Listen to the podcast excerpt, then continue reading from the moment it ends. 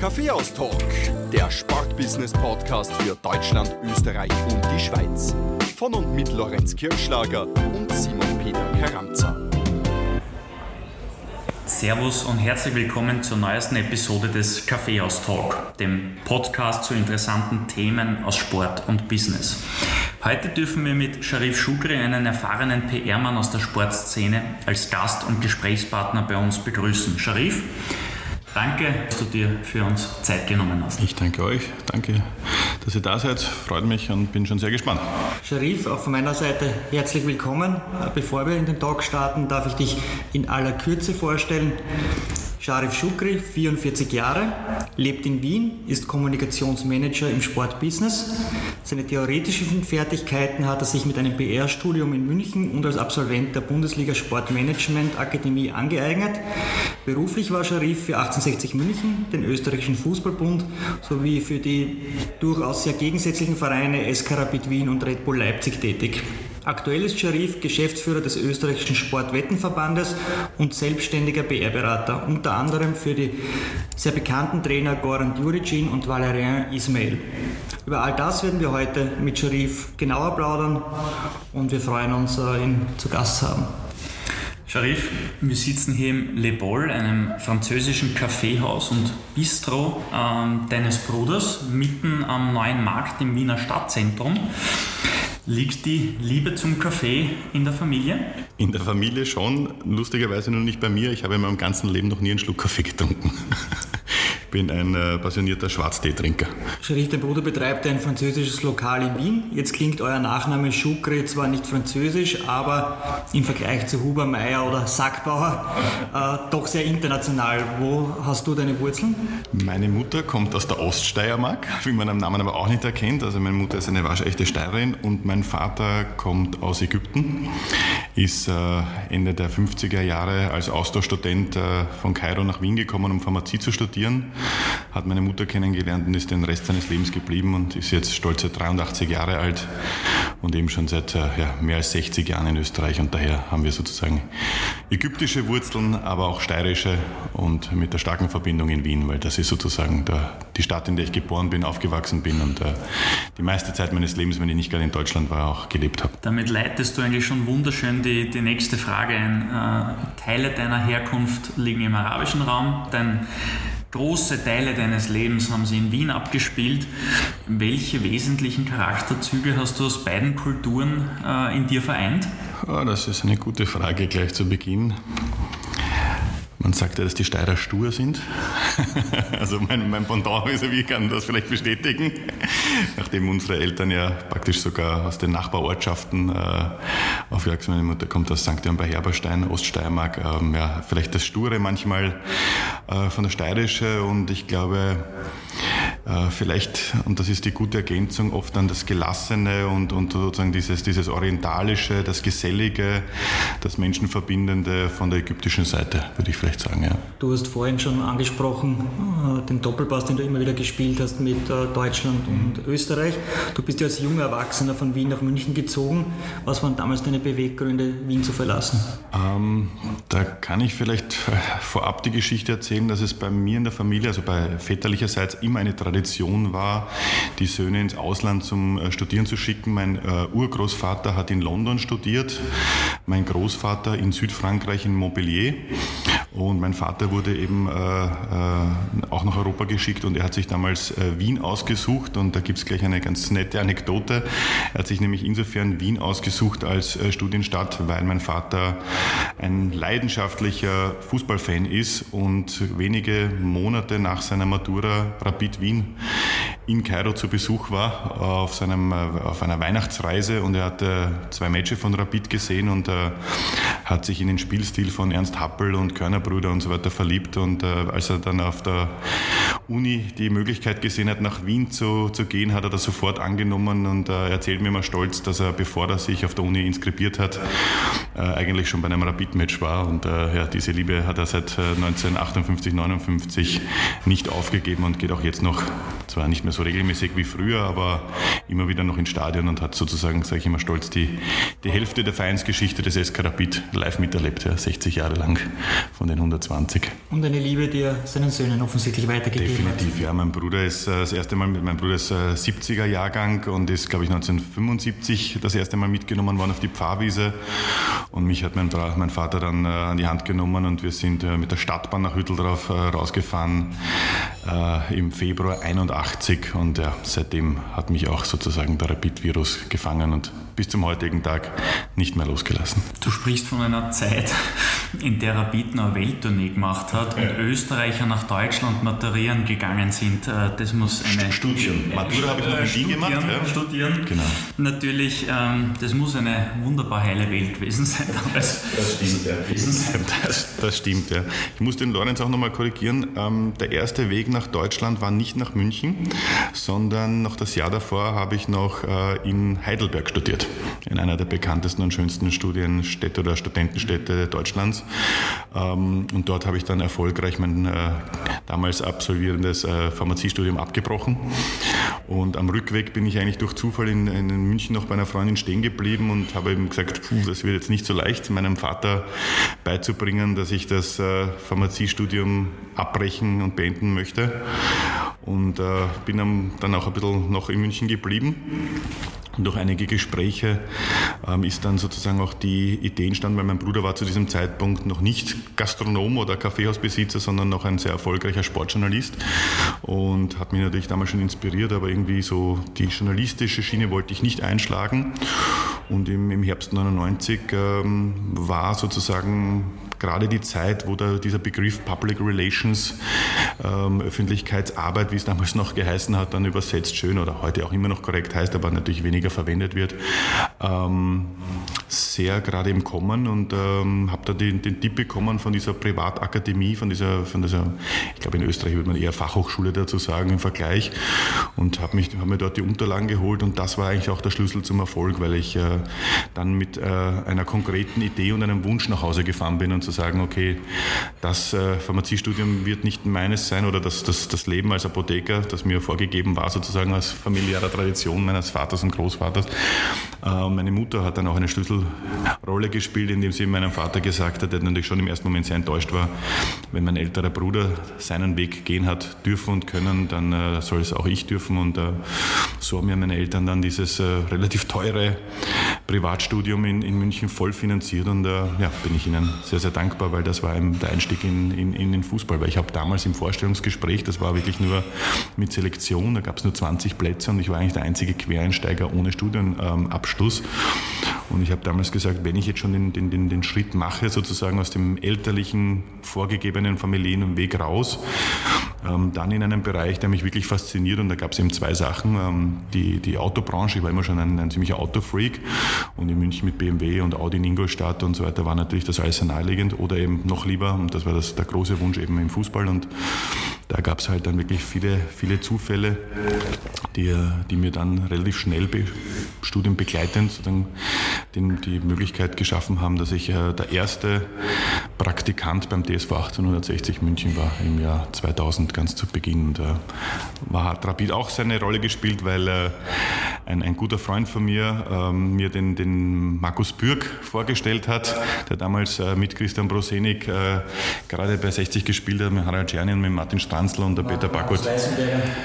Der kam ein bisschen später. Markus Weißmacher kam später, aber die erste Partie war eben wirklich Stranzl, Czerny, Prosenik, Bürg und Peter Backholt als Co-Trainer und äh, die haben mich als, als Wiener sozusagen sehr schnell aufgenommen und äh, war eine tolle Zeit, weil äh, ich bin dort äh, zu, zuerst zu den Löwen gekommen. Da haben die, das muss man sich auch mal erst, erst auf der Zunge zergehen lassen, in dieser Saison 99, 2000 beide Stadtderbys gegen Bayern München gewonnen, haben die Meisterschaft auf Platz 4 äh, beendet und haben Champions League Qualifikation gespielt gegen Leeds United im, im Olymp Olympiastadion in München. Das war einer meiner ersten Spiele international, die ich als Clubvertreter mitgemacht habe. Und das war schon ein, ein toller Einstieg in, in, die, in die große Fußballwelt damals im Jahr 2000 vor 20 Jahren. Sharif, wenn wir die kurz unterbrechen dürfen, du machst nämlich in deinen Erzählungen, äh, nimmst uns ja schon fast alle Fragen vorweg. Äh, lass uns vielleicht noch mal kurz äh, zu deinem PR-Studium in, in München kommen. Eine Frage, die, äh, glaube ich, uns alle drei am Tisch auch immer wieder begleitet hat aber heute wahrscheinlich auch die jüngeren Hörer vom Kaffeehaus Talk interessiert. Du hast genauso wie der Lorenz und ich mit PR was sehr Kommunikatives äh, studiert. Würdest du heutigen Maturanten oder Jugendlichen ein Kommunikationsstudium empfehlen, wenn sie zum Beispiel Pressesprecher im Sportbusiness werden wollen? Unbedingt, ja, ohne Zweifel, weil es ähm, das Handwerk, das du dort erlernst, ähm, einfach das Grundgerüst ist für alles andere. Es, es muss kein, kein klassisches äh, Universitätshochstudium, Abschluss äh, aller Publizistik sein, ja? aber es gibt genug äh, schnellere ähm, Fachausbildungen auf FHs etc., ähm, Sportjournalismus, äh, Lehrgänge etc., weil du die Basics dort lernst, die du dann aber sehr schnell natürlich auch in der Praxis ähm, ähm, kombinieren musst. Aber so, ich sage jetzt mal, es gibt jetzt sozusagen aus den letzten zwei Jahrzehnten die Erfahrung, dass sich ja auch auf der anderen Seite, nämlich wenn du im Fußball, im Sport, äh, im PR-Bereich tätig bist, hast du ja früher mit echt ausgebildeten Journalisten zu tun gehabt. Ja? Und das meine ich jetzt äh, mit einem Augenzwinkern. Aber heute durch die Digitalisierung und Social Media und so weiter und Blogs und allem, was es gibt, ist ja auch die andere Seite viel, viel jünger geworden, ja? die, die du betreuen musst. Ja? Journalisten haben auch nicht mehr die Ausbildung und die, die Abläufe, die, die eine andere Generation, die ich noch kennengelernt habe, ähm, mit denen ich vor 20 Jahren zu tun gehabt habe, äh, als junger Bursch noch, ähm, die haben das nicht mehr. Und ähm, insofern finde ich es einfach äh, wichtig, dass man, dass man diese Grundausbildung hat. Sie bringt einfach einen, einen Mehrwert mit, davon bin ich überzeugt. Mit welchem Abschluss hast du das PR-Studium beendet? Das ist ein Master of Public Relations. Ich habe eine, eine Diplomarbeit geschrieben und die habe ich vor kurzem erst bei einem Umzug äh, nach vielen Jahren wieder in der Hand gehabt. Und, Zu welchem Thema? Krisen-PR im Fußball am Fallbeispiel 1860 München, nämlich genau wie ich zu dem Verein gekommen bin, ist der Sportdirektor gegangen worden im Streit nach, einem, nach einer Affäre mit der Frau des Kapitäns und also eine ganz kuriose Geschichte. Und das wirklich lustig Lustige, wo ich praktisch äh, wirklich sehr, sehr schmunzeln musste, war, dass ein Kapitel ähm, bezogen hat äh, auf etwas, was ich dann wirklich äh, als Praktikant umsetzen durfte, nämlich die Umstellung der, der Kommunikationskanäle zu den Journalisten. Die allererste Presseaussendung, die ich verschicken habe dürfen für, für die Münchner Löwen, war per Fax. Und dann bin ich zwei Stunden neben einem Faxgerät geschaut und ein Papierstau und äh, die Leitung in der Augsburger Allgemeinen besetzt und dann haben sie von neuem anfangen. Also es war verrückt und äh, genau in diesem Jahr haben wir umgestellt auf E-Mail, aber da gab es ähm, pro Redaktion eine E-Mail-Adresse. Ja. Und das nächste war dann Einführung einer SMS an die Journalisten, die, die die ersten waren, die damals mit Handys herumgelaufen sind. Also allein diese, dieser Schritt wirkt heute dermaßen absurd, dass das gerade mal 20 äh, Jahre her ist, dass man Journalisten sich getraut hat, äh, eine Einladung zu einer spontanen Pressekonferenz bei SMS zu schicken. Das war schon, war schon ein großer Schritt damals. Wirkt heute total lustig, im Zeitalter von Twitter und äh, Social Media. Faxen, SMS schreiben äh, waren deine Aufgabengebiete. Was war es aber tatsächlich? Also was hat dich oder welche Aufgaben durftest du bei den 60ern so über die Jahre hinweg, äh, vor allem in deinen Anfangsjahren, ausüben? Ich hatte das große Glück mit der Frau Claudia Leut Leupold, die damals die einzige Pressesprecherin in der deutschen Bundesliga war, eine Chefin zu haben. Ich äh, nenne sie auch heute 20 Jahre äh, nachher immer noch äh, äh, in, in, Dankbarkeit und, und zu Ehren Chefin, ja, weil sie war einfach meine erste Chefin und sie hat mir von Anfang an mich so integriert in den Ablauf, mehr als, als vielleicht oft Praktikanten hätten machen sollen dürfen. Also ich war von Anfang an und deswegen wurde auch mein Praktikum nach drei Monaten in eine Assistenzstelle umgewandelt. Auch das bin ich sehr stolz darauf. Konnte dann sozusagen berufsbegleitend mein Studium beenden. Ich habe wirklich das, das Löwenmagazin, das Clubmagazin, die Basics gelernt, ja, vom, vom, vom ersten, vom, vom, vom Seitenspiegel machen bis zur Endabgabe, ja, äh, bis zur Freigabe zum Druck. Ähm, habe am, am, an der ersten Homepage des Vereins mitgearbeitet. Ja. Also wirklich ähm, alle Bereiche, die heute so völlig selbstverständlich in Fußballclubs sind. Ja. Eine Homepage zu haben, ein Clubmagazin zu haben, eine Stadionzeitung, all, an all dem habe ich äh, täglich mitgearbeitet und äh, habe darüber hinaus vom Sportdirektor damals die Funktion bekommen, den Teammanager ein bisschen äh, zu entlasten und habe mich ähm, oft um die neuen Spieler ähm, gekümmert, wenn sie angekommen sind. Sozusagen das, das, das Onboarding, das Incoming habe ich auch übernommen. Ähm, das hat zum Beispiel dazu geführt, dass ich äh, der Trauzeuge vom ersten chinesischen Fußballprofi in Deutschland war, weil sonst seine Verlobte äh, keine Aufenthaltsgenehmigung in Deutschland bekommen hat. Wir waren im Konsulat und äh, dann hat er gesagt, ja, aber ohne, ohne Hochzeit geht das nicht. Und äh, ja, ich war einfach in dem Moment in dem Raum da und dann haben wir halt schnell nach chinesischem Recht geheiratet und ich bin sein Trauzeuge und der Kontakt ist nie abgerissen. Das ist ganz, ganz, ganz witzig. Äh, ja, solche Dinge habe ich einfach gemacht. Manche Spieler haben es dann mit meiner Gutmütigkeit übertrieben, die dich dann anrufen um 10 Uhr und sagen, Sharif, Waschmaschine kaputt, was soll ich machen? Ja, ruf einen Installateur. Ja, aber es waren trotzdem viele, viele Spieler, vor allem eben die ausländischen Spieler, die, die äh, keine Ahnung, Erik Mückland aus Norwegen oder andere, die, wo auch der Kontakt über viele Jahre nicht abgerissen ist. Und das ist ein, eigentlich sind das schöne Erinnerungen dadurch auch. Ja. Dieser Doppelpass zwischen den ganz engen Bezug zu den, zu den Spielern, ähm, zum Management und ja, vor allem eben auch zu meiner damaligen Chefin, die mir vieles machen hat lassen und beigebracht hat und mir Vertrauen geschenkt hat und war eine tolle Zeit. Ein breites Aufgabenfeld, wo man sich auch sehr viel mitnehmen hat können dann für die Zeit danach. Die Zeit danach, nach München, ähm, war für dich wieder in Wien. Du hast unter dem damaligen ÖFB-Präsidenten Friedrich Stickler mitgeholfen, die Euro 2008 nach Österreich zu bringen. Welche wertvollen Erfahrungen hast du dann aus dieser Zeit mitnehmen können? Ja, war ganz spannend, weil ähm, ähm es war gerade im ÖFB auch noch ein Umbruch. Also der Präsident, der mir einen Vertrag unterschrieben hat, war sogar noch Beppo Mauhat. Ähm, und wir waren zu zweit. Äh, Bernd Fieser und ich waren sozusagen die ersten beiden Mitarbeiter in Österreich für, für das Kandidaturteam. Und in der Schweiz gab es auch eben einen Projektleiter und seinen Assistenten. Und wir sind da auf einem Tisch gesessen äh, im Prater und dann hat es gesagt, okay, ja, kriegt ein Büro und fangt einmal an, weil die Stimmung damals für eine erneute EM-Bewerbung war nach zwei ähm, gescheiterten Versuchen nicht gerade die beste. Ja. Also wir mussten wirklich Überzeugungsarbeit äh, leisten. Und das Schöne war halt, dass wir wirklich von Null begonnen haben oder auch völlig durften.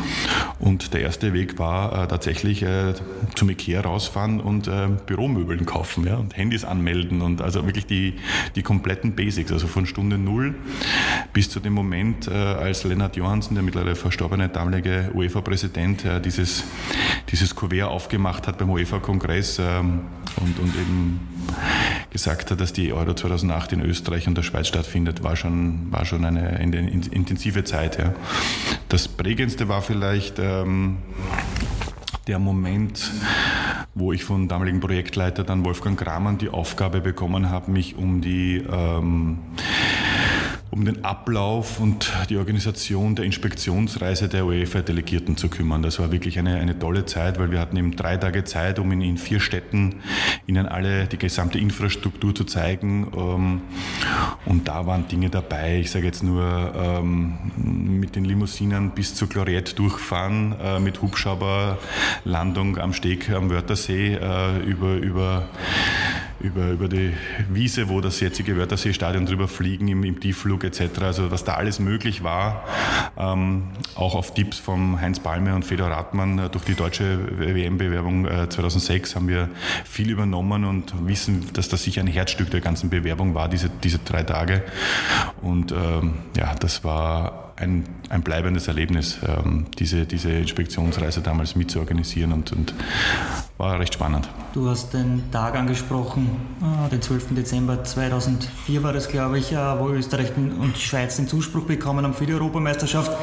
Den hast du aber nicht mehr das live stimmt, erlebt, ja. sondern warst du schon wieder Retour in Deutschland. Das stimmt. Ich, äh, die Arbeit war sozusagen getan und ich habe äh, ein Angebot bekommen, äh, damals einen Anruf vom Geschäftsführer, ähm, ob ich mir eine Rückkehr nach München vorstellen kann, aber sie bräuchten mich relativ schnell und habe dann äh, mit dem Wolfgang Kramann das Gespräch gesucht und es waren nur noch wenige Wochen oder ich glaube zwei Monate, ich weiß jetzt nicht mehr ganz genau, aber circa zwei Monate vor Bewerbungsende und ähm, er hat mir damals äh, die Freigabe Freigabe gegeben, äh, mich aus dem Vertrag früher rauszulassen und bin dann tatsächlich nochmal zurück nach, zu 60 München und war dann äh, Assistent der Geschäftsführung und so eine Art Geschäftsstellenleiter und ähm, ja, war ein, war ein toller, toller Schritt, aber definitiv ähm, war ich natürlich mit, mit, mit, mit dem Herzen und mit, dem Teil, mit einem Teil noch bei der Bewerbung und war stolz, ähm, das noch mitzuerleben. Ähm, wenn auch nicht mehr als, wie du richtig gesagt hast, äh, hauptberufliches Mitglied des Teams, aber, aber den Weg bis dahin bin ich, bin ich mitgegangen und das war, war toll. So ganz losgelassen hatte ich die Europameisterschaft dann aber ja doch nicht. Ja, das ist lustig. Äh, es ging dann wirklich so im Doppelpass hin und her, denn äh, nach den, ähm, die ersten Jahre bei 60 München waren äh, definitiv die schöneren, weil einfach super erfolgreich und alles neu und der Aufbau und in der zweiten Phase in München ist halt fast alles schiefgegangen, was in einem Fußballclub schiefgehen kann. Ähm, natürlich äh, on top der, der, der, sportliche Abstieg aus der Bundesliga. Ähm, ich saß auch beim, beim allerletzten Spiel von 1860 München ähm, auf der Ersatzbank als, als Teammanager, Stellvertreter, weil er damals gerade Vater geworden ist. Das war noch dazu das letzte Spiel von Borussia Mönchengladbach auf dem Bökelberg. Ja, die haben dann das Stadion verlassen, als sie umgebaut waren. Ähm, da sind wir abgestiegen. Aber sportlicher Abstieg war gar nicht das Schwierigste, sondern die, die intensivste Phase war eigentlich, als ich ähm, an einem ganz normalen Arbeitstag ins Büro gekommen bin. Ich habe ganz nah am Trainingsgelände und an meinem Büro gewohnt, war immer relativ früh. Also damals konnte ich noch früh aufstehen, heute fällt das schon schwerer. Ähm, war, war da in, in meinem Büro und kriegte einen Anruf von der Empfangsdame vorne, ich sollte bitte nach vorne kommen, die Staatsanwaltschaft wäre da. Und okay, Staatsanwaltschaft, ähm, bin nach vorne gegangen und in dem Moment äh, habe ich nur noch die Information bekommen, dass keiner mehr äh, das Gelände verlassen darf, dass, dass wir sozusagen äh, umstellt sind, keiner mehr Computer oder Telefone angreifen darf und äh, ein paar Augenblicke später ist äh, unser Geschäftsführer und, und Präsident Wildmoser Senior und Junior äh, ja schon, schon im Raum mit Handschellen abgeführt worden und das war schon ein ziemliches Schockerlebnis, ja, diese, dieser Skandal um den Bau der Allianz Arena und ähm, ja, ich musste natürlich als Assistent, Assistent der Geschäftsführung die Protokolle schreiben und meine Computer wurden alle beschlagnahmt Finanzamt und äh, ähm, ich musste aussagen und ähm, das war eine recht intensive Zeit dann damals, ja. Ähm, schon sehr prägend, äh, diese, diese Aufsichtsratssitzungen dann und, und, und, und Verhöre äh, über diesen Skandal war eine schwere Zeit und äh, deswegen ähm, ja, ist es dann auch äh, wieder zu Ende gegangen. Ich habe dann auch ein bisschen Heimweh gehabt, auch aus, aus familiären und, und, privaten Gründen. Und ähm, da hat sich dann tatsächlich ergeben, dass mich der damalige Generalsekretär des ÖFB, Gigi Ludwig, gefragt habe, ob ich mir vorstellen kann, für die Turnierdirektion 2008 äh, zu arbeiten. Und das Angebot habe ich natürlich gerne angenommen und äh, war, dann, war dann in der Turnierdirektion für die Euro 2008 zuständig für den Aufbau des, äh, der ganzen Logistik rund um die Teamhotels, äh, Trainingsmöglichkeiten etc. Und äh, ja, das war eine spannende Aufbauzeit wieder, aber auch diesmal nicht ganz bis zum Ende, also nicht bis zur Euro 2008. Ja. Du nimmst es schon vorweg vorweg, äh, ich sage leider zu freche Fragen können im Kaffeehaus-Talk immer wieder äh, vorkommen. Deswegen äh, traue trau ich mir die, die nächste Frage äh, zu, sie dir zu stellen. Und zwar, du hast schon vorhin erzählt, du warst äh, bei der Bewerbung beim ÖFB oder halt äh, für die Euro 2008 Bewerbung tätig warst dann in der Turnierdirektion, wie die Euro schon Österreich und der Schweiz zugeteilt wurde hast du praktisch in der heißesten Phase vor Turnierbeginn mitgearbeitet. Jetzt wissen wir aus heutiger Sicht, es hat für dich leider nicht zur Euro-Teilnahme gereicht. Wieso und was ist passiert?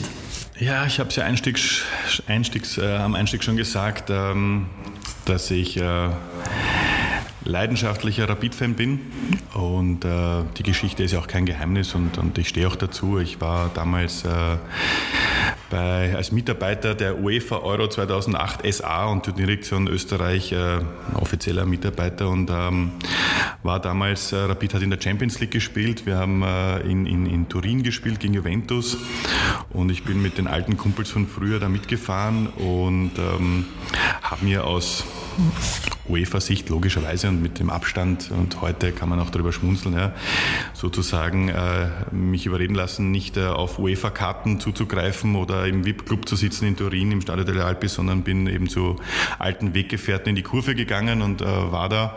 Und äh, im, im, im, in diesem Rausch, der da anscheinend in dieser Nacht entstanden ist, ähm, habe ich in der Rapid-Viertelstunde auch noch ein äh, bengalisches Feuer gezündet.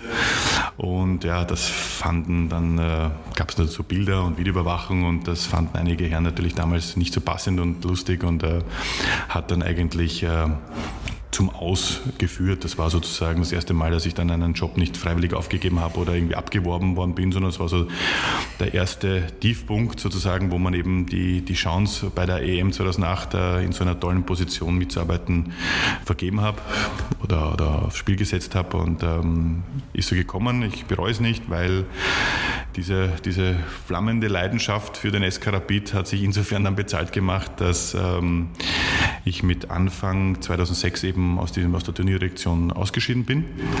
Aber ein paar Monate später mich äh, die frei werdende Stelle des Pressespeicher beim SK Rapid beworben habe. Äh, ja. Und äh, hat dazu geführt, also die Geschichte mit dem Bengalen nicht, aber ich war dann in einer dieser Kandidaten und ähm, habe mich am Ende dann auch durchgesetzt und habe den Job bekommen. Ja. Aber man könnte auch sagen, die bengalische Fackel im äh, Stadio delle Alpi war im Nachhinein deine Initiativbewerbung beim SK Rapid. kann, ja, kann man, kann man tatsächlich sagen. Also ähm, zumindest haben alle Beteiligten gewusst, dass ich mit Feuer und Flamme ähm, für den SK Rapid äh, lebe und äh, das, das hat gepasst. Ja. War ganz, ganz lustig. Ja. Aber den äh, Fanleitsatz Pyrotechnik ist kein Verbrechen, 15 Jahre den später. Den unterschreibe ich heute auch noch. Ja. da, okay. Dazu stehe ich, ähm, das, das glaube ich auch und ähm, ja, das ist, das ist so und äh, ich, wie gesagt, ich bereue es nicht. Äh, ob ich es nochmal so machen würde, weiß ich nicht, aber mit dem Augenzwinkern definitiv Pyrotechnik ist kein Verbrechen. Ich glaube, dass das äh, ein Teil der Fankultur ist und, und auch bleiben sollte und äh, ja, das ist schon so okay. Und die Jahre danach waren ja beruflich nicht die schlechtesten. Nein, definitiv. Also, also, auch da, ähm, ähnlich wie bei 1860 München, waren die Jahre bei Rapid ähm, mit allen Höhen und Tiefen verbunden. Ja, also der Einstieg bei Rapid war nicht der einfachste, denn äh, ich bin zu, zum SK Rapid gekommen, es war kein Geld da. Also der Verein war, war wieder mal in einer finanziellen schweren Situation. Das Experiment mit dem Trainer Georg Zellhofer hat nicht funktioniert. Also ich musste schon nach einem Monat ähm, die erste Trainerentlassung, Presseaussendung schreiben und Pressekonferenz machen. Der Rückkehrer Steffen Hofmann hat sich sofort schwer verletzt und ist lang ausgefallen, auf dem die Hoffnungen sportlich gelegen sind. Ähm, dann gab es äh, sofort äh, für mich sozusagen den, den EADS-Skandal, Eurofighter-Ausschuss, Edlinger und Kuhn mussten damals aussagen. War es ein Skandal? Eigentlich nicht. Ich glaube, die Plattform Rapid hat damals äh, schon damals äh, geholfen, gewisse Themen, äh, ja, wie sagt man da,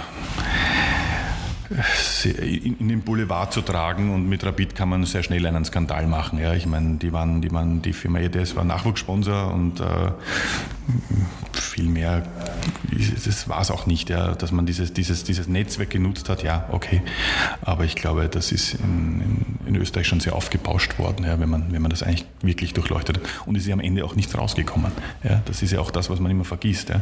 Nur es war halt für mich als junger Pressesprecher, weil ich, das war der erste Step. Ich bin genau in diesem Sommer 30 geworden und äh, ein paar Jahre davor ähm, hat mich der damalige Sportdirektor von 1860 München, ähm, weil der immer gewusst hat, an meiner Laune am Montag früh, ob Rapid am Wochenende gewonnen hat oder verloren hat, äh, schon gefragt, ob es eigentlich mal mein Ziel oder Wunsch wäre, für Rapid zu arbeiten. Und ich habe gesagt, ja klar, natürlich, wäre das ein Traum. Und er hat damals gesagt, nein, du brauchst noch ein paar Jahre, aber so um die 30 wirst du soweit sein. Und äh, er hat recht behalten. Ich bin wirklich in dem Sommer, als ich 30 geworden bin, Pressesprecher von Rapid geworden. Und ja, die ersten Jahre waren recht heftig. Ähm, umso schöner war natürlich dann sozusagen der Meistertitel 2008, das 7-0, äh, die Europacup-Erfolge gegen Aston Villa etc. Du hast schon ein bisschen anklingen lassen in deine äh, berufliche Zeit bei Rapid. Wie hast du den Verein in deiner täglichen Arbeit wahrgenommen? Weil der ständige, ständig schmale Grat zwischen Erfolg, Innovation und Tradition ist ja bekanntlich kein einfacher. Wie hat sich das auf deine tägliche Arbeit ausgewirkt? Hochemotional ist es wirklich. Es ist, ähm, ich glaube, dass es keinen einzigen, keinen anderen Fußballverein in Österreich gibt, der, der so hohe Emotionen mit sich bringt. Im Job, als Fan, als Journalist, ähm, von den Sponsoren. Und diese Emotionalität, die, die kann positive Energie in Momenten bringen, die du wahrscheinlich auch nur bei Rapid erlebst, aber genauso dich extrem runterziehen und, und extrem belastend sein. Und, und das auf Dauer zu verarbeiten, zu verkraften, umzusetzen, dann ist, ist wirklich nicht einfach. Ja. Das, äh, deswegen kann man zum Beispiel äh, wirklich Leute, die das über so viele Jahre überlebt haben und durchgemacht haben, nur den Hut ziehen, weil das einfach verdammt anstrengend ist ja. und, und Kraft raubt. Aber es gibt halt dann die Momente, die vieles wieder wegmachen. Ja. Anstrengend, kräfteraubend, da können auch Zusammenarbeiten mit Menschen sein im Job. Trainer Peter Backhult, du hast ihn äh, bei Rapid als Trainer gehabt, du hast mit ihm bei 1860 München zusammengearbeitet und du bist mit ihm dann auch den Weg äh, zu Red Bull Leipzig gegangen. Als Trainer war Backhult bei den Journalisten gefürchtet und hat auch deine Arbeit als Pressesprecher, ich sage jetzt einmal, spannend und abwechslungsreich gestaltet. Sehr schön formuliert. Wie ist deine Beziehung zu Peter Backhult? Ja, es gibt eine große Vertrauensbasis natürlich. Ja. Wir haben uns in München kennengelernt bei, bei, bei 60, aber der Punkt war, dass es eigentlich oft oder jedes Mal ähm, Zufälle waren, die uns wieder zusammengeführt haben. Also dass diese, diese jahrelange Zusammenarbeit beruht nicht auf einem persönlichen, privaten Kontakt oder einer Freundschaft, sondern er war schon in München eine Legende und Co-Trainer ähm, und ich habe mich eben dort beworben, ohne ihn gekannt zu haben. Und er war super nett und hat mich aufgenommen, ist dann auch Cheftrainer geworden, wie ich dort war. Ähm, dann bin ich zu Rapid gewechselt, da haben wir uns ein paar Jahre nicht gesehen und Trainer war eben, wie erwähnt vorhin, Georg Zellhofer und er wurde dann gefeuert und äh, ähm, Peter Schöttl ist zu mir gekommen und hat gesagt, du hast doch mit, mit Peter Bargold gearbeitet in, in, in, München, traust du das zu oder glaubst, können wir das stemmen? Und ich habe gesagt, ja, natürlich, das schaffen wir, ja. Und äh, so sind wir dann bei Rapid zusammengekommen, haben nochmal zusammengearbeitet, ja. Und, und als der Peter Bargold dann nach äh, Leipzig gewechselt ist, äh, war es wieder so, dass äh, ein paar Wochen danach äh, ich ähm, unabhängig von ihm ähm, das Angebot bekommen habe, eben ob ich mir das auch äh, vorstellen kann. Habe mit ihm das Gespräch gesucht und gesagt, dann machen wir es halt ein drittes Mal und ähm, habe dann das Angebot angenommen. Aber die, die Zeit mit ihm war war immer sehr intensiv, ja, weil du ähm, in seinem Umgang mit Medien eher, sage ich mal, zu oft den Feuerwehrmann spielen musst, ja, um Brände zu löschen oder Pressekonferenzen so zu leiten, dass sie nicht eskalieren. Das war schon immer intensiv. Und es gab nur eine einzige Pressekonferenz und da gibt es auch ein, ein, ein, sehr schönes Foto davon, ähm, an die ich mich immer zurück äh, erinnere. Das ist sozusagen der, der, der, schönste Moment als, als Pressesprecher. Das war die Pressekonferenz ähm, nach dem historischen Aufstieg gegen Aston Villa in Birmingham also wir zwar mit einer Niederlage, aber, aber eben Aston Villa geschlagen haben und in die neu gegründete Europa League äh, Gruppenphase eingezogen sind. Und an dem Tag gab es von den Journalisten beim Eintreten in den PK-Raum Applaus und ich war nie so entspannt und locker auf einem Podium bei einer Pressekonferenz wie an dem Tag, habe mich zurückgelehnt und gesagt, heute können Sie fragen, was wollen, heute ist mir wurscht. Ja. Und äh, so war die PK auch, aber es gab schon auch andere. Aber. Die Reibereien von Peter Backholt mit den Journalisten, das heißt auch für dich war es ein Spagat äh, zwischen Journalistenbetreuung und äh, Trainerbetreuung. Ist bei diesem Spagat dann auch ab und zu Glas zerbrochen worden auf der einen oder anderen Seite, was auch dich dann persönlich betroffen hat? Eigentlich nicht, nein. Ich glaube, das ist in aller Bescheidenheit mir ganz immer ganz gut gelungen, auf beiden Seiten sozusagen Verständnis für die andere Seite, für das Agieren ähm, zu finden. Und äh, ich glaube, es gab auch sozusagen die Momente vor der Kamera und aus der Emotion heraus, im, meistens auch äh, war das im Umfeld, im direkten äh, Umfeld oder, oder im zeitlichen Abstand zum Match selber. Ja, ähm, das war immer schwierig, aber im sonst war im Umgang das immer sehr korrekt. Ja, auf beide Verhältnisse, auch in Deutschland dann. Ja. In Deutschland musste ich dann oft auch noch ein bisschen den Dolmetscher spielen. Ja. Also wenn der Peter ein bisschen zu, zu stark ins Wienerische äh, gekommen ist, wenn er zum Beispiel einer meiner ersten Pressekonferenzen in Leipzig hat er vom Stammleiberl gesprochen, äh, das keiner hat von seinen Spielern. Da habe ich dann auch fragende Gesichter gesehen im, im, im, im Podium, also vom Podium hinunter und äh, habe dann noch ein bisschen übersetzt, aber nein, also das, das nicht. Das war, war schon intensiv, aber nein, also und ich glaube auch, dass der Peter sich über all diese Jahre weiterentwickelt hat und ich finde es immer ganz, ganz witzig, wenn ich ab und zu in der U-Bahn fahre und jetzt auch seine heute Kolumne sehe, dass er sozusagen jetzt auch noch Sportjournalist geworden ist oder zumindest seine Kolumne hatte auf einer Sportseite. Das finde ich ganz witzig, weil das hätte ich mir vor ein paar Jahren auch noch nicht äh, darauf gewettet, dass das mal passiert. Und in den Anfängen der Coronavirus-Pandemie ist er sogar zum E-Sports Co-Kommentator äh, umgeschult worden. Sachen gibt es. Mario Wiska, glaube ich, war das beim Immer United FIFA Spring Cup.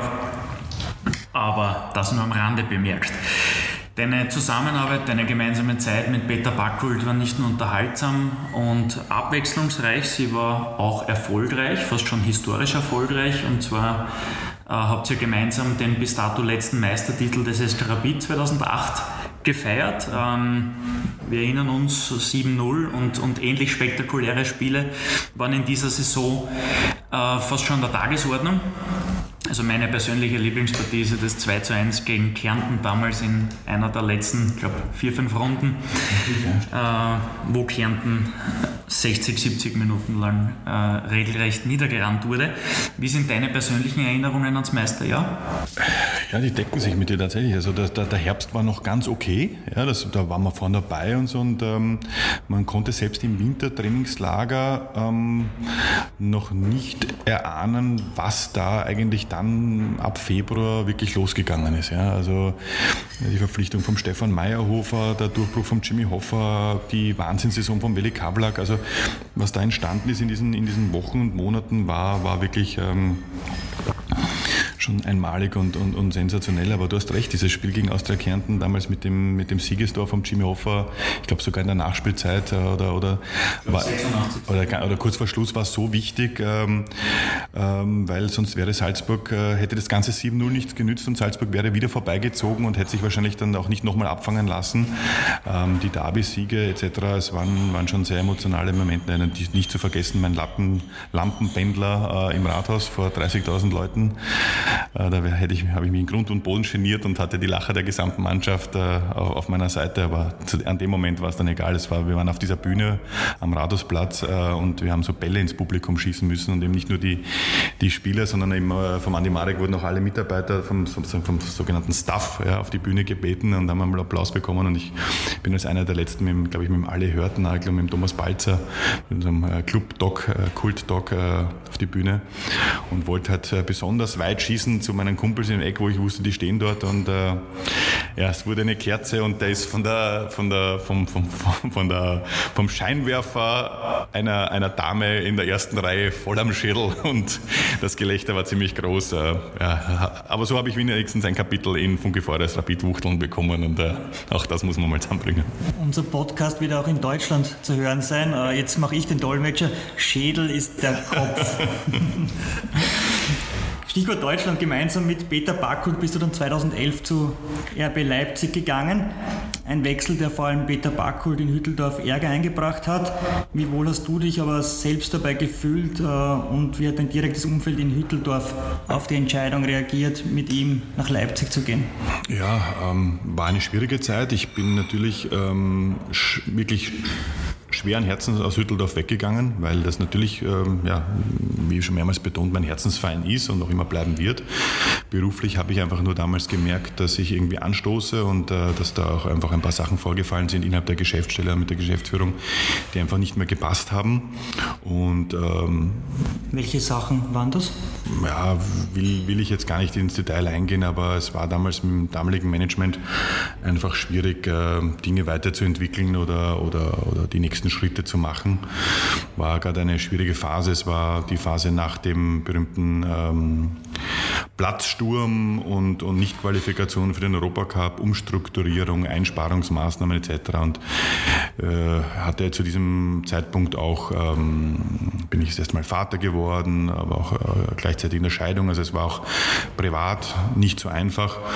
Und ja, da habe ich einfach das Gefühl dann gehabt, ähm, den Schritt nochmal wegzugehen, nochmal nach Deutschland zu gehen, könnte helfen, ja, einen Neustart zu machen. Und ähm, ja, mit einem weinenden Auge aus Hütteldorf und mit einem gebrochenen gebrochenen Herzen, aber dann mit, mit Motivation und mit einem Vertrauensvorschuss vom Herrn äh, Mateschitz persönlich, weil mein Vorstellungsgespräch war mit ihm persönlich. Das passierte auch nicht allzu oft und das war, ja, ich habe dort wirklich äh, bei Stunde Null sozusagen begonnen, beim kompletten Reset-Knopf, den wir drucken, äh, drücken durften und habe mit einem, sage ich mal, mit einem leeren BlackBerry und mit einem leeren äh, Laptop und mit einer Praktikantin, deren Praktikum gerade zu Ende gegangen ist, als ich raufgekommen bin. Also die, ihr Praktikum war eigentlich zu Ende und man hat sie nur gebeten, noch ein paar Tage zu bleiben.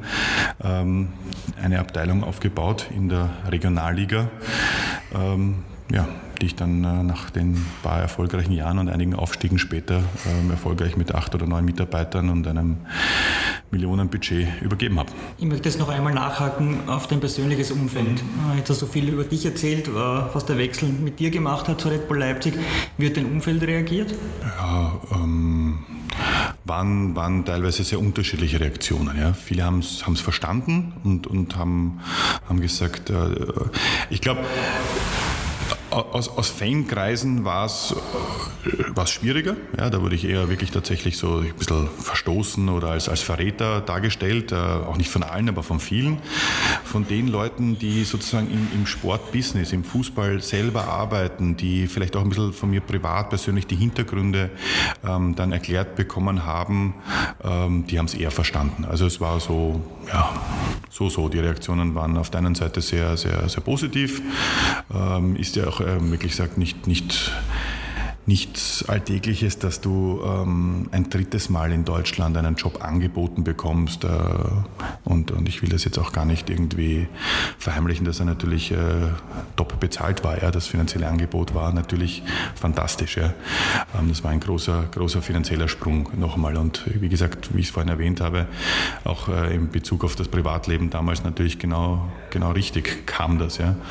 Und die Leute, die es äh, zu emotional gesehen haben aus dem aus, aus der, aus, rein aus der Fansicht, auch das kann ich heute mit ein bisschen Abstand besser nachvollziehen und verstehen. Und gab es auch äh, viele gute Gespräche danach, die, die einiges dann vielleicht auch relativiert haben.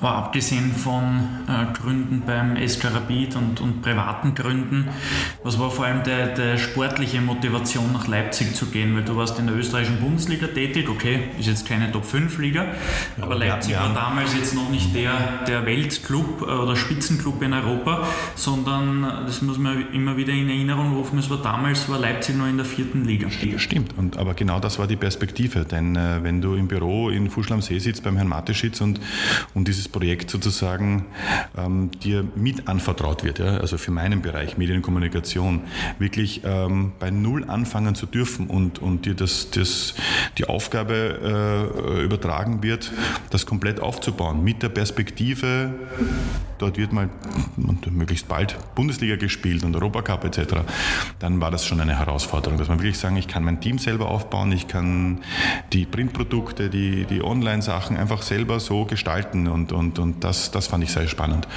Ähm, sportlich war das tatsächlich ein, ein, also wir haben damals mit Rapid gerade Europa League Gruppenphase äh, gespielt äh, gehabt, äh, weiß noch, äh, in Istanbul gegen Besiktas Istanbul, Europacup Reisen, eben dann die, die, der Derby-Skandal, das war alles schon sehr hohe Emotionen und dann plötzlich sitzt du ähm, auf einem Sportplatz in Meuselwitz, ja, in der Regionalliga äh, und denkst puh, ja, das wird heftig, aber ja, ich glaube, es war weniger, also aus meiner Sicht dieses Sportliche, natürlich war das, das Konzept, dieses Projekt da mitzuarbeiten spannend als Österreicher für ein österreichisches Unternehmen in Deutschland ähm, mit, mit dieser Strahlkraft der Marke Red Bull da was zu schaffen, mitzugestalten, war, war spannend. Ja. Wenn wir die beiden Vereine vergleichen, auf der einen Seite der SK Rapid, ein sehr traditioneller Verein mit äh, traditionellen Wurzeln, mit traditionellen Werten, auf der anderen Seite, ich nenne es einmal Konstrukt, RB Leipzig, ähm, wo sehr, sehr viel Geld drinnen ist, wo Geld oft keine Rolle spielt. Jetzt rein von der Kommunikationsarbeit betrachtet, wo liegen bei solchen Vereinen äh, die großen Unterschiede? Puh, die, ja, größer könnten sie kaum sein, die Unterschiede. Ähm Oder welche Unterschiede sind es? Wie würdest du die benennen? Ist schwierig, so direkt die beiden Vereine zu vergleichen in der Zeit, äh, weil ich eben bei Rapid gearbeitet habe, äh, im Sinn von der Traditionsverein Österreich schlechthin, Rekordmeister, die meisten Fans, äh, die meisten Titel, alles, das war einfach die, die pure Emotion. Ja? Ähm, auch persönlich, ja, die du da in den Job mit reinbringst. Ja? Also du leidest bei jeder Niederlage mehr, als, als wenn es nur, unter Anführungszeichen nur dein Job ist, mit dem du dich natürlich mit der Zeit identifizierst. Aber, aber das ist natürlich ein Unterschied, ähm, dass du eine andere Medienarbeit leistest, wenn du bei Rapid bist, wo du eben die Meisterschaft mitspielst, Europacup spielst, als wenn du ein, in ein Projekt einsteigst, das so angefeindet wird, ja, wie damals RB Leipzig äh, und wir wirklich einen Spießrutenlauf gehabt haben, ähm, quer durch Deutschland äh, bei allen Stationen und, und dir die, die Anerkennung und den, ich sage jetzt mal vielleicht sogar ja, Respekt erarbeiten musstest mit, mit guter Arbeit, das war schon ein Unterschied. Wobei auch da gab es einen großen Unterschied. In der Stadt Leipzig waren wir von Anfang an willkommen und da hat es einen, einen, einen großen Zuspruch gegeben von, von Fans, von den Menschen in der Stadt, von, vom Umfeld, von den Medien, ja, die natürlich dankbar waren, dass sie so ein Projekt auch begleiten können. Also das, die Medien, die Zusammenarbeit mit den Journalisten, zumindest den Leipziger Journalisten, die war positiv. Ne? Die, die negative Berichterstattung, die du dann gehabt hast, wenn du irgendwo hingefahren bist, die war schon teilweise sehr heftig und auch unter der Gürtellinie. Das war mich auch mal noch mal überrascht. Und das äh, war schon teilweise grenzwertig, was da passiert ist. Du schneidest das Thema, äh, das ich jetzt abfragen will, schon leicht an. Äh, wo liegen aus deiner Sicht die großen oder wesentlichen Unterschiede in der Medienarbeit in Österreich und beim großen Nachbarn? Gar nicht so groß. So groß sind die Unterschiede wirklich nicht. Vielleicht, ähm, ähm, man soll auch nicht dann sozusagen, man muss wirklich aufpassen, dass man Äpfel mit Birnen nicht vergleicht. Es kommt wirklich darauf an, bei welchem Club in Österreich arbeitest du und bei welchem in Deutschland und in welcher Stadt bist du. Ähm, weil äh, ich sage jetzt mal, wenn du bei einem kleineren Verein in Österreich arbeitest, ja, äh, ist es natürlich, äh, wäre das ein Riesenschritt. Ja. Ich will jetzt gar keinen Verein speziell erwähnen. Aber die Medienarbeit bei Rapid, die hat schon in vielen Bereichen definitiv Vergleichswerte zu einem, zu einem deutschen Verein. Da gibt es nicht mehr so viel Unterschied. Noch dazu in Wien mit den ganzen Medien, die es hier gibt und dem, dem Fernsehen und, und, und, und Radio und Print und Online. Das ist, das ist dann nicht mehr so ein großer Unterschied. Ja. Und, und Leipzig war halt ein, ein, von Anfang an, ist es erstens eine Medienstadt, eine, eine große Stadt, eine tolle Stadt und äh, war das Thema, das Projekt RB Leipzig natürlich von Anfang an im Fokus. Ja. Also es gab nicht viele regionale Anarchisten, die eine Doppelseite in der Sportbild haben oder, oder, oder solche Geschichten. Ja. Insofern ähm, die, die Unterschiede von den Abläufen zwischen Match und dem nächsten Match ähm, sind relativ ähnlich. Ihr wart dann bei RB Leipzig sehr, sehr erfolgreich. Es ist relativ schnell hochgegangen und dein Kapitel hat sich dann 2015 im Sommer geschlossen in Leipzig. Ihr wart damals in der zweiten deutschen Bundesliga. Das war ein Jahr, bevor dann Leipzig in die deutsche Bundesliga aufgestiegen ist. Du bist intern gewechselt äh, im Red Bull-Konzern von Leipzig zu Red Bull Salzburg. Nein, da muss ich dich korrigieren. Ich bin nicht zu Red Bull Salzburg gewechselt, sondern die Idee war, ähm, das war der nächste Step, den ich dann eben auch, auch machen wollte.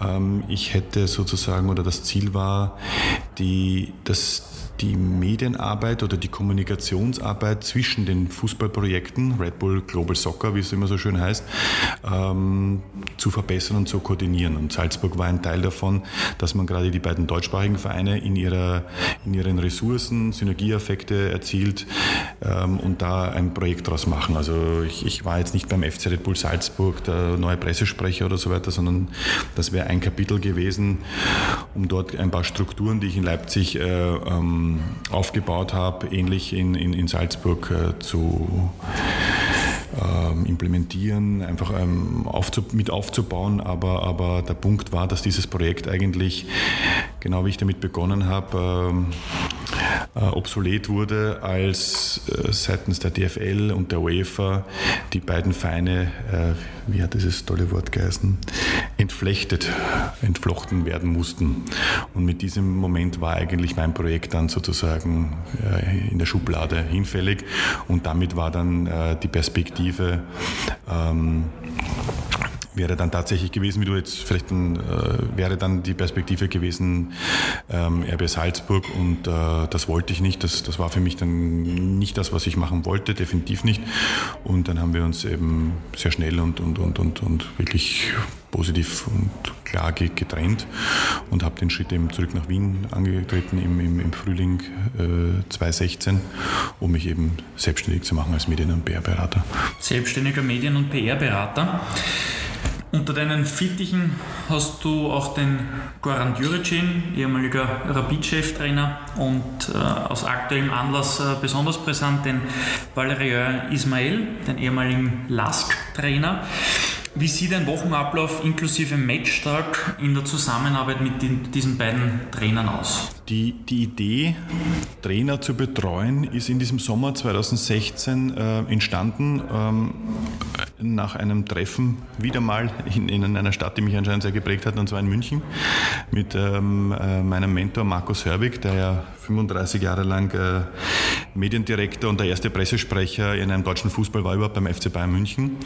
Und er hat damals eben schon den Nico Kovac oder den Dieter Hecking betreut und, und hat mir das erzählt und ich fand das irrsinnig spannend, weil, weil ich gemerkt habe, auch dann schon am Ende bei, bei, bei, bei Leipzig und durch Ralf Rangnick etc., dass äh, dieses Aufgabengebiet, das in einem Club, in einem Verein für die Kommunikationsabteilung oder für den Pressesprecher oder Leiter Medienkommunikation, wie auch immer die, diese Stelle auch heißt, immer komplexer und so umfangreicher wird, dass du für gewisse Punkte einfach nicht mehr genug Zeit hast. Und das ist zum Beispiel eben der Cheftrainer.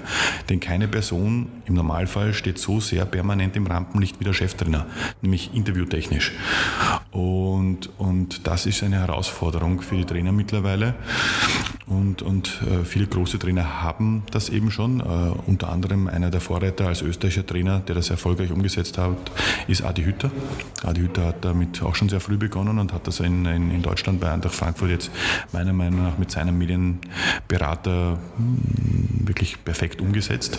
Ähm, und so ist bei mir diese Idee entstanden und dass es dann zum Einstieg gleich äh, sozusagen die, die Rückkehr nach Hütteldorf war und, und, und, und, und, und zu, zum, zum, zum Gogo von Juricin war natürlich ähm, auch so nicht geplant, aber dafür umso intensiver. Und die Arbeit, wie die ausschaut, ist eigentlich ähm, der Trainer muss sich zu hundertprozentig auf seinen Medien-PR-Berater verlassen können, dass er ihm wirklich ähm, durch dieses durch, diese, durch diesen Weg ähm, nicht nur begleitet, sondern eigentlich auch wirklich führt, ja, an der Hand nimmt und ihn, ihn da wirklich so betreut, dass du in der Früh den sogenannten Pressespiegel schon durchgearbeitet haben musst und Tendenzen erkennen musst oder kritische Themen, ähm, auf die du dann für Interviewanfragen bei den wöchentlichen Pre-Match-Pressekonferenzen vorbereitet sein musst, Themen setzen kannst, ja, ähm, wirklich vorbereitet bist. Ich glaube, das, das ist eines der, der Keywords, die man verwenden kann. Ja. Einfach dieses ähm, ja, gebrieft sein, wie es so schön heißt auf Neudeutsch, einfach dieses, dieses, diese Vorbereitung auf Medienanfragen, auf Interviewanfragen, ohne dass man sich vorstellen soll, dass man einem ähm, die Antworten schon vorschreibt. Um das geht es gar nicht, sondern die Themen durchbesprochen hat, sich äh, gemeinsam Gedanken gemacht hat, in welche Richtung kann das gehen, in welche Richtung wollen wir, soll der Trainer sozusagen seine, seine Gedankengänge formulieren, da unterstützend zur Seite zu sein. Ja. Und dann am Matchtag natürlich auch. Ja. Die berühmten äh, die, Matche, die Interviews vor dem Spiel ähm, und noch viel kritischer, und das ist eigentlich immer, sind das die heißesten zehn Minuten, die du, die du als, als Medienbetreuer oder PR-Berater für einen Cheftrainer wie Herrn Ismail oder, oder den Goran Djuricin hast, sind die Minuten nach Abpfiff bis zu den ersten Live-Interviews, Flash-Interviews, Mixed Zone und Pressekonferenz, die du hast, um ihn nochmal zu betreuen. Und, und manchmal ist das sogar mehr wirklich Arbeit, um ihn ähm, in dieser vertrauensvollen Zusammenarbeit runterzuholen, ja, dass er da eher entspannt ist, dass er da wieder fokussiert ist, konzentriert ist, äh, sich nicht äh, verläuft bei, aus der Emotion, weil du eben genau weißt, das war kein Elfmeter oder das war klar abseits oder so, dass, er, dass sich da nicht in, durch die Emotion verrennt und, und noch zu manchmal aggressiv oder zu, zu, äh, zu mildernd äh, daherredet und, und das, das sind spannende Minuten, die du, die du da hast. Da hast aber wirklich nur wenige Augenblicke und kurze Zeitfenster und da muss die Zusammenarbeit dann schon wirklich gut funktionieren und auf einer hohen Vertrauensbasis sein, dass du genau weißt, was braucht dein Trainer jetzt und, und wie tickt er. Mit Valerian Ismail hast du eine sehr turbulente Saison mit vielen Höhen und Tiefen hinter dir. Zuerst äh, sportlich sehr erfolgreich, gehypt, gefeiert. Dann kommt Corona, Mannschaftstrainings, die gegen die Corona-bedingten Hygienebestimmungen verstoßen haben, ähm, für negative Schlagzeilen gesorgt. Dazu kam der Krach mit dem LASK-Präsidenten Sigmund Gruber und am Ende vor wenigen Wochen die Entlassung als LASK-Trainer ein super spannendes Umfeld für einen PR-Berater, wo man wahrscheinlich auch selbst sehr, sehr viel lernen kann. Aber wie sah und sieht deine PR-Strategie mit Valerian Ismail aus? Es war wirklich war ein intensives Jahr und wenn man rückblickend war das wirklich äh, waren da auch wieder wieder mal wie im Fußball wahrscheinlich eher üblich die alle alle Höhen und Tiefen dabei ja, also ähm, die Europacup Highlights äh, unter seiner Leitung mit Siegen gegen BSV Eindhoven oder Sporting Lissabon äh, der Auswärtssieg gegen gegen Salzburg die erste Mannschaft in der österreichischen Liga die glaube ich nach über vier Jahren in Salzburg dann gewonnen hat und so. Das war schon beeindruckend und die Zusammenarbeit ist in diesen Wochen aufgrund der hohen Schlagzahl an Spielen wirklich intensiv geworden. Es war schon sehr zeit- und kräfteraubend und, und, sehr, sehr spannend, auch mit internationalen Medien und, und uh, vielen, vielen Anfragen aus Frankreich und aus Deutschland. Der Valerian Ismail genießt natürlich in Deutschland auch immer noch einen sehr guten Ruf. Ich meine, er hat mit zwei verschiedenen Clubs uh, das Double gewonnen, ja, mit Werder Bremen Bayern München. Ist schon noch sehr bekannt und uh, das war schon sehr, sehr, sehr spannend und ja, Valerin Ismail hat es eh selber mal richtig gesagt, es gab den, den Lask oder die Zeit im Lask vor Corona und die, und die nach Corona. Und ähm, ja, du hast recht, Lorenz, das war auch für mich nochmal sehr lehrreich, ähm, wie schnell durch, durch Entscheidungen und teilweise auch durch Emotionen Dinge kaputt werden können. Und ähm, schwierig, aber ich, ich denke trotz allem für den Valerian und, und, und, für die Zusammenarbeit sollten dann noch mit ein bisschen Abstand, so wie bei Rapid oder Leipzig oder wo auch immer, die positiven Dinge schon, schon überwiegen. Und ähm, ja, ich bin mir auch ganz sicher, dass, dass, äh, dass die Zusammenarbeit, das haben wir auch schon besprochen, ähm, ähm, eine, eine Fortsetzung finden wird. Ähm, wir verstehen uns wirklich gut und, und, und haben da eine, eine, eine sehr intensive Zusammenarbeit aufgebaut, haben auch schon Ideen, wie man die in Zukunft vielleicht sogar noch ausbauen könnte. Und ja, da bin ich sehr gespannt, äh, was da noch auf uns wartet. Ich würde gerne mal die Mannschaftstrainings, die gegen die Corona-bedingten Hygienebestimmungen verstoßen haben, herausnehmen. Kannst du uns da Einblicke geben, wie da die Zusammenarbeit mit Ismail ausgesehen hat? Äh, wie hast du ihn da beraten? Schwer, ich kann, ich kann aus verschiedenen Gründen nicht, nicht näher darauf eingehen. Da bitte ich wirklich um Verständnis. Ähm, es war für ihn keine leichte Zeit. Er hat sich mit dem ganzen Thema ähm, nicht wohlgefühlt. Es war da auch verdammt schwierig, äh, eine Kommunikationsarbeit aufzubauen. Ähm, ich glaube, der Entscheid, das, das Einzige, was ich noch dazu jetzt sagen kann mit dem Abstand, ähm, ist, dass an dem Tag, als das Ganze dann sozusagen wirklich äh, ja, an die Öffentlichkeit gekommen ist und, und, und, zu dem geworden ist, was es dann, dann war, ähm, war mein klarer Rat äh, unter vier Augen. Ähm, zu dem Fehler stehen und sich dafür aufrichtig und ehrlich zu entschuldigen, ähm, die Mitverantwortung, und ich betone wirklich die Mitverantwortung mitzutragen, ähm, aber keine Ausreden oder irgendwelche Beschwichtigungen, Lügen oder irgendetwas, sondern es kommt ich langfristig und davon bin ich heute überzeugt und ich glaube, das Feedback vieler äh, Journalisten aus Oberösterreich, aber auch aus dem Ausland haben mir oder uns dann auch recht gegeben. Die von ihm vorgetragene Entschuldigung und, und das Eingestehen des Fehlers und die, die Wochen danach waren der richtige Weg, ja, um, diese, um dieses Kapitel, ähm, dieses unsägliche zu fair arbeiten und, und, und da mit einem, ich sage mal, mit einem blauen Auge rauszukommen und nicht einen Totalschaden zu haben. Egal ob in, in Krisensituationen oder in besseren Zeiten, ähm, auch die Konstellation eines PR-Beraters für den Trainer speziell, mhm. als auch ähm, die Situation, dass der Verein einen Pressesprecher hat. Bietet diese äh, Kombination nicht äh, Spielraum für Spannungen auch? Weil es ja situationsabhängig sicher leicht unterschiedliche Interessen geben kann. Definitiv. Natürlich gibt es die. Ähm, ich glaube, den ganz großen Vorteil, den ich da vielleicht mitbringe und warum es so gut geklappt hat, auch mit den Clubs, war, dass ich eben die andere Seite selber gut kenne.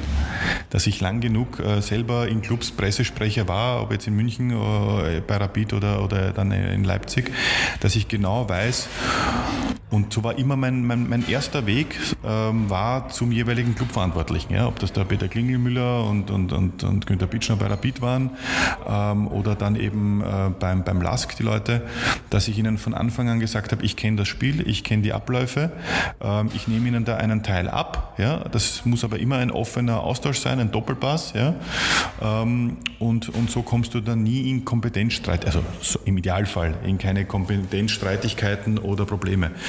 Nur das, was die Leute auch wissen müssen, vielleicht weil das eben das, das System noch nicht so klar ist, ähm, du bist kein Angestellter des jeweiligen Clubs. Und natürlich kommt es dann am Ende einer Trainerkarriere immer zu dem Moment, weil du wirst ja vom Trainer bezahlt, ja, du bist ja sein Berater. Ja, das ähm, gibt es den Moment, wo du dann die Interessen ähm, des Trainers vertrittst gegenüber dem Club.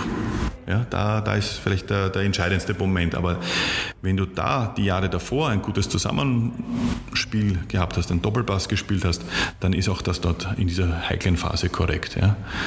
Ähm, und vor allem, weil ich mich halt immer in die Position der, der Vereine gut äh, äh ja, äh, reinschauen konnte und, und mir und dem, dem, dem Trainer das auch verstehen habe lassen können. Im, Im, Gegensatz zu dem, das ich auch mitbekommen habe, eben genau um diese Phase 2016 herum, dass es Trainer äh, gegeben hat, die über Agenturen betreut worden sind. Agenturen, die eben das Innenleben eines Fußballvereins nicht kennen und die dann sozusagen über Social-Media-Betreuung, ähm, Facebook-Posts oder Twitter etc. machen und, und das führt mehr zu Spannungen. Das glaube ich, dass, du, dass ich den Vorteil habe, dass ich sozusagen als, als persönlicher PR-Berater mit dem Background aus dem Fußball leichter die Abläufe mit dem Club koordinieren kann, als eine Agentur, die es von außen drüber stülpen will, dem Trainer. Du bist jetzt nicht nur selbstständiger PR-Berater, sondern seit Jänner 2017 auch Geschäftsführer des österreichischen Sportwettenverbandes. Wie lassen sich diese beiden, jetzt mal auf den ersten Blick, sehr unterschiedlichen Berufe vereinen? Ja, das, das war eigentlich äh, Zufall, der, der, der, der Weg zu, zu den, zum Thema Sportwetten. Ähm, natürlich durch, durch die vielen Jahre im Fußball waren Sportwetten präsent als Sponsoren, Partner der Clubs. Ähm, und so ist es dann auch entstanden, dass äh, über einen, äh, bei einem Abendessen mit, mit einem langjährigen Weggefährten, mit dem ich schon bei Rapid zusammengearbeitet habe und jetzigen äh, Geschäftsführer von Typ 3, Philipp Newald, von, von äh, einem bevorstehenden Projekt in der, in der österreichischen Sportwettenbranche erfahren habe und er mich gefragt hat, nachdem ich eben gerade mein, mein, meine Selbstständigkeit aufgebaut habe, ob ich mir das vorstellen kann, da mitzuarbeiten. Und das habe ich mir angehört und äh, habe dann ein, ein Konzept erarbeitet, wie man aus dem damaligen Buchmacherverband, weil so hieß er noch, ähm, etwas Moderneres äh, machen kann. Und äh, ähnlich wie jetzt damals mit dem Projekt Leipzig äh, oder in München, hat mich das wahnsinnig gereizt, ähm, etwas Neues aufzubauen, wo man wirklich mir sagt, mh, mm, von den Basics äh, bauen sie eine neue Homepage oder ja, ähm, ein neues Logo, ein neuer Auftritt, eine neue Art der Kommunikation, eine neue Art der Veranstaltungen, setzt das um. Und so wurde aus diesem paar Monaten Projekt im Herbst 2016 ähm, kam dann die Anfrage vom designierten neuen Präsidenten äh, Jürgen Irsiegler, ähm, der noch dazu ähm, ein, ein, ein, wirklich eingefleischter Fußballfan ist. Ähm, die Frage, ob ich mir nicht vorstellen könnte, dass, äh, den, den, den Verband sogar als Geschäftsführer zu leiten. Und ich fand das sehr spannend, hatte aber die, die Bedienung oder die Bitte oder die, die, das äh, gefragt, ob, es, äh, ob ich mir nebenbei meine Selbstständigkeit als Medien- und PR-Berater, die ich eben gerade begonnen hatte, nicht aufgeben muss. Und dieser Wunsch wurde mir sozusagen erfüllt. Und dadurch bin ich dann sozusagen seitdem zweigleisig gefahren oder fahre heute noch zweigleisig im Sinne eben, dass ich den, dem Sportwettenverband einen, einen, einen Relaunch äh, durchzogen habe und ähm, äh, jetzt seit ja, fast äh, dreieinhalb Jahren, vier Jahren äh, leite und führe und nebenbei mein, meine Selbstständigkeit noch habe. Und das, das, das passt ganz gut zusammen, weil es immer wieder gute Überschneidungen gibt und weil die Leute in den führenden Rollen in den Sportwettunternehmern äh, natürlich auch eine hohe Affinität für Fußball haben und, und es da einfach auch immer wieder punktuelle Überschneidungen gibt und äh, man mir einfach auf beiden Seiten vertraut, dass ich meine Zeit mir so einteile, dass äh, niemand auf der Strecke bleibt. Ja. Das ist vom Zeitmanagement mit drei Kindern manchmal nicht so einfach und die Wochen sind recht lang, aber oder die Tage dann, aber, aber es passt ganz gut und es funktioniert gut, es macht richtig Spaß, ähm, ähm, diesen, diesen Verband äh, ja, umgestylt und neue, zusammen mit Herrn Irsigler auf, auf neue Beine gestellt zu haben und das ist macht Spaß, ist gut. Schrif, aus aktuellem Anlass äh, werden die österreichischen Wettanbieter die Coronavirus-Pandemie überstehen? Ja, werden sie. Ähm, der, der Lockdown und das, der, also Corona war natürlich ein, ein, ein Wahnsinnsschlag. Also die, die Wettunternehmer haben ja praktisch nicht nur ihre, ihre, ihre Wettlokale ja, ähm, einstellen oder zusperren müssen, so wie alle anderen auch, äh, alles zugesperrt haben bekommen, sondern mit dem Einstellen des Sports ist ihnen ja die zweite oder die, die Grundlage an sich verloren gegangen. Ähm, es gab dann einen kurzen Trend sozusagen, dass E-Sports als, als Alternative, die noch stattgefunden hat, ein bisschen eine Rolle gespielt hat für ein paar Monate. Ähm, ja, aber, aber äh, der Sport äh, kommt jetzt wieder ins Rollen und, und äh, damit auch die Wettunternehmer. Aber es war natürlich, diese Verluste, die sie da erlitten haben, waren gravierend und äh, den einen oder anderen, der wird es nicht überleben oder der wird es Kooperationen geben oder Übernahmen. Das ist aber eh in jeder Branche so üblich und war auch im Sportwettenbereich nicht anders. Aber prinzipiell ist das Produkt und, und, und die Leidenschaft der Leute zum Thema Wetten mit, in Verbindung mit Sport so groß und ähm, da glaube ich, dass allein im Supersportjahr 2021, wenn man weiß, was da alles aufeinander zukommt, wird da wieder ordentlich gewettet und äh, gutes Business gemacht. Jetzt sind wir schon in deiner beruflichen Gegenwart angelangt. Schöner Streifzug gewesen durch die letzten 20 Jahre. Wenn wir in die Glaskugel schauen, im Sportbusiness und speziell im Kommunikationsbereich in den nächsten fünf bis zehn Jahren, was werden die Top-Entwicklungen hier sein und was sollte man auf keinen Fall verpassen? Boah, der Blick in die Glaskugel, der ist schwierig, weil es ähm, wirklich die, die letzten Jahre schon so rasant war mit Entwicklungen aus dem Fernsehbereich, äh, der Digitalisierung, Social Media und jetzt durch Corona, wie sich der Sport entwickeln wird, ja, diese Geisterspiele, ähm, all das, was jetzt in, immer noch, noch, noch ist und, und die nächsten Monate uns noch begleiten wird, dass, dass, dass teilweise ähm, die Rückkehr der Zuschauer etc.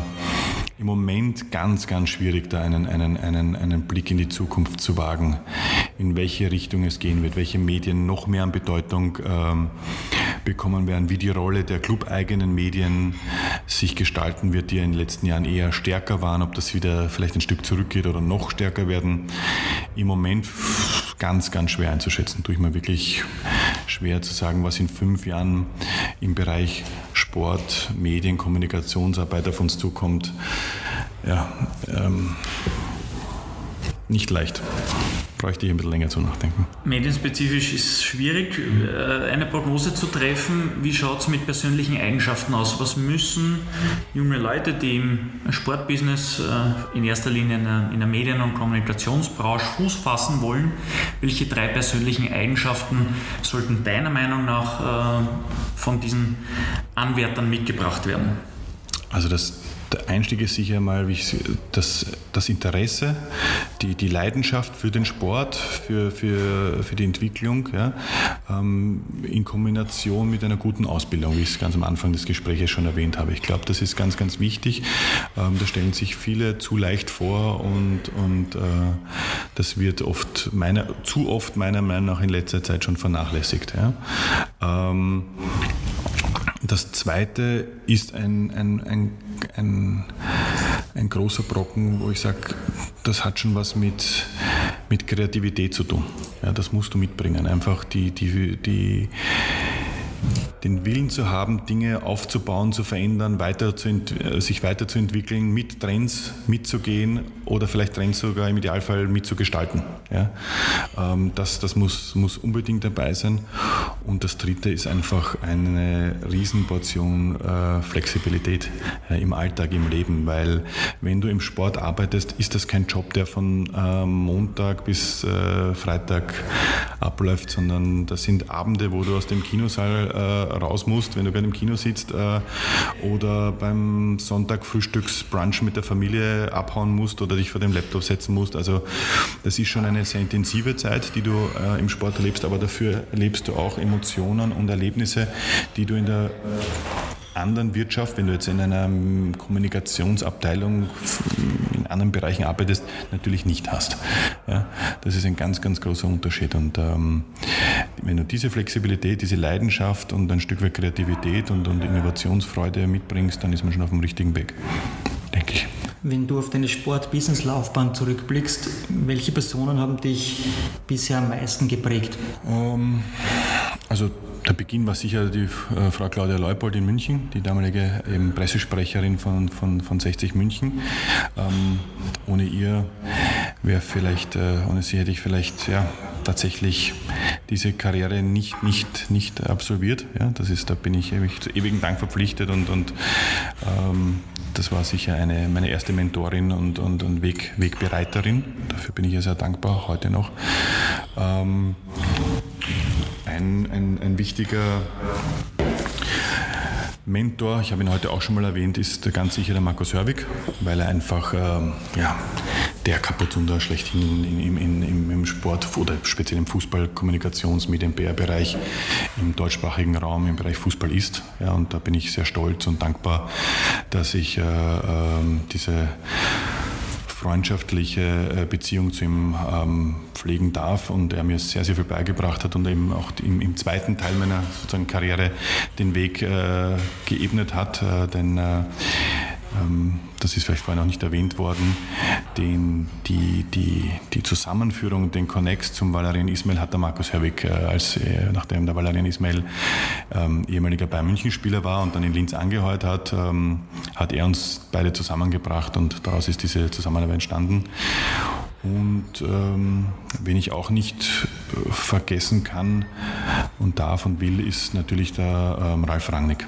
Weil Ralf Rangnick äh, unter, ähm, unter, seiner, unter seinen Fittichen habe ich mich wirklich auch nochmal ganz intensiv und äh, enorm weiterentwickeln können. Und äh, diese, diese Art des, der Medienarbeit, der Kommunikationsarbeit, äh, des Fußballmanagements begleiten dürfen, die mich sicher sehr, sehr geprägt haben, weiterentwickelt haben und von dem ich heute noch profitiere. Das sind sicher drei, drei äh, Wegbegleiter in dem Bereich die, denen ich, äh, denen ich zu Dank verpflichtet bin. Es gab natürlich noch einige andere auch, aber die drei, glaube ich, würde ich schon sagen, sind, sind vielleicht die drei, die man herausheben könnte. Meine persönliche Lieblingsfrage in unseren äh, Gesprächen mit den Gästen ist, äh, ist folgende. Und zwar zum langfristigen Erfolg gehört auch das Wegstecken von Rückschlägen bzw. das Lernen aus Fehlern. Welche Entscheidungen würdest du heute so nicht mehr treffen? So, jetzt beginnt die übliche Nachdenkpause. Das ist, das ist wirklich insofern so schwierig zu beantworten, weil ich ähm, das Glück gehabt habe, durch äh, Fehlentscheidungen oder durch, wie wir es heute auch schon mal erwähnt haben, durch, durch ähm, emotionale Momente, die mich in Schwierigkeit gebracht haben, trotz allem zwar das eine oder Mal hingefallen bin oder einen Rückschlag erlebt habe, aber es danach immer wieder bergauf gegangen ist. Ja. Ähm, insofern ist es ganz schwierig jetzt zu sagen, wo hätte ich vielleicht länger bleiben sollen oder, oder, oder ein, zwei Dinge anders machen müssen, dass es vielleicht länger weitergegangen wäre, weil ich auf keine der Stationen in den letzten 20 Jahren rückblickend verzichten möchte ähm, oder mir vorstellen könnte, was es gewesen wäre, wenn. Ja. Ähm, aber wenn es einen Moment gibt, dann sind wir jetzt wieder beim Herzensverein und dann sind wir natürlich jetzt wieder bei der hohen Emotionalität, weil das vielleicht wirklich der schwierigste Moment war, der mir am meisten Kraft gekostet hat und auch die meisten äh, Veränderungen langfristig hervorgehoben hat. Vielleicht würde ich diese schwierige Zeit bei Rapid damals äh, vor der Trennung übertauchen, wäre ich geblieben, ähm, wäre ich, wär ich vielleicht heute noch bei, beim SK Rapid. Ja. Weiß ich das, das, das vielleicht am ersten noch. Ja. Aber das hat sicher eher auch, das ist jetzt wahrscheinlich auch nicht rational gedacht, sondern da steckt wieder viel Emotion in dem Satz drin. Ja. Dass natürlich, äh, wenn du mal für deinen Herzensclub so intensiv gearbeitet hast, äh, mit allen Höhen und Tiefen, dann ist dieser Abschied oder dieses Kapitel immer noch eines der intensivsten.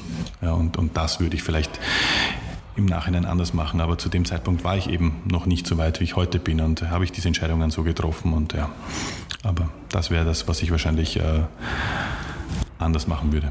Ich merke, du tust dir mit dieser Frage relativ schwer. Vielleicht habe ich nur noch eine leichter zu beantwortende für dich.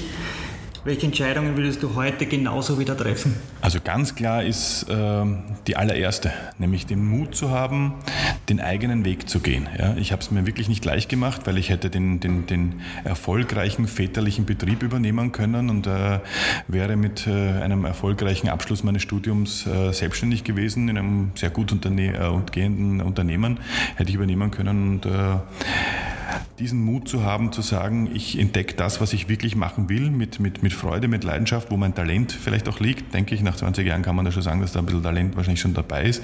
Ähm, natürlich auch ein Stück harte Arbeit und ein steiniger Weg, aber ähm, wo die Leidenschaft, das Privatinteresse sich mit dem Beruf verbunden hat, das ist was ganz Tolles. Also das, das äh, ist etwas, was man wirklich als Geschenk bezeichnen kann, wenn man sein, sein, sein Hobby, seine Leidenschaft zum Beruf machen kann. Das halte ich für, für ein Geschenk. Und diesen Schritt zu machen, dem Vater damals zu sagen, ich beende, ich breche mein Pharmaziestudium ab, ich möchte PR studieren, ich möchte mich im, im Fußballbereich durchsetzen, dort einen, einen, einen, einen Job anfangen, das war der Punkt, den ich nicht bereue, sondern auf dem ich eigentlich dankbar zurückblicke, dass mir meine Eltern das auch erlaubt haben, mich unterstützt haben, weil ohne ihre Unterstützung hätte ich es nicht machen können, äh, aus finanziellen Gründen. Aber das war sozusagen der Türöffner und der, der, Startschuss zu diesen 20 Jahren. Und den würde ich jederzeit wieder machen, weil ich glaube nicht, dass ich langfristig gesehen glücklich geworden wäre, wenn ich irgendwie als Langzeitstudent nach, keine Ahnung, 19 Semester irgendwann einmal mein, mein Pharmaziestudium mit Ach und Krach und mit Bauchweh beendet hätte und dann äh, mir vorgeworfen hätte, nicht meinen eigenen Weg äh, oder meine, meine Visionen umzusetzen, die ich glücklicherweise dann geschafft habe. Ein wunderschönes Schlusswort. Auch wir sind froh, dass du diesen Weg gegangen bist, sonst hätten wir heute dieses wirklich super interessante Gespräch mit dir nicht führen können. Von meiner Seite herzlichen Dank, dass du dir Zeit genommen hast. Natürlich auch von meiner Seite herzlichen Dank. Sehr, sehr gerne. Kaffeehaus-Talk, der Sportbusiness-Podcast für Deutschland, Österreich und die Schweiz. Von und mit Lorenz Kirschlager und Simon Peter Karamza.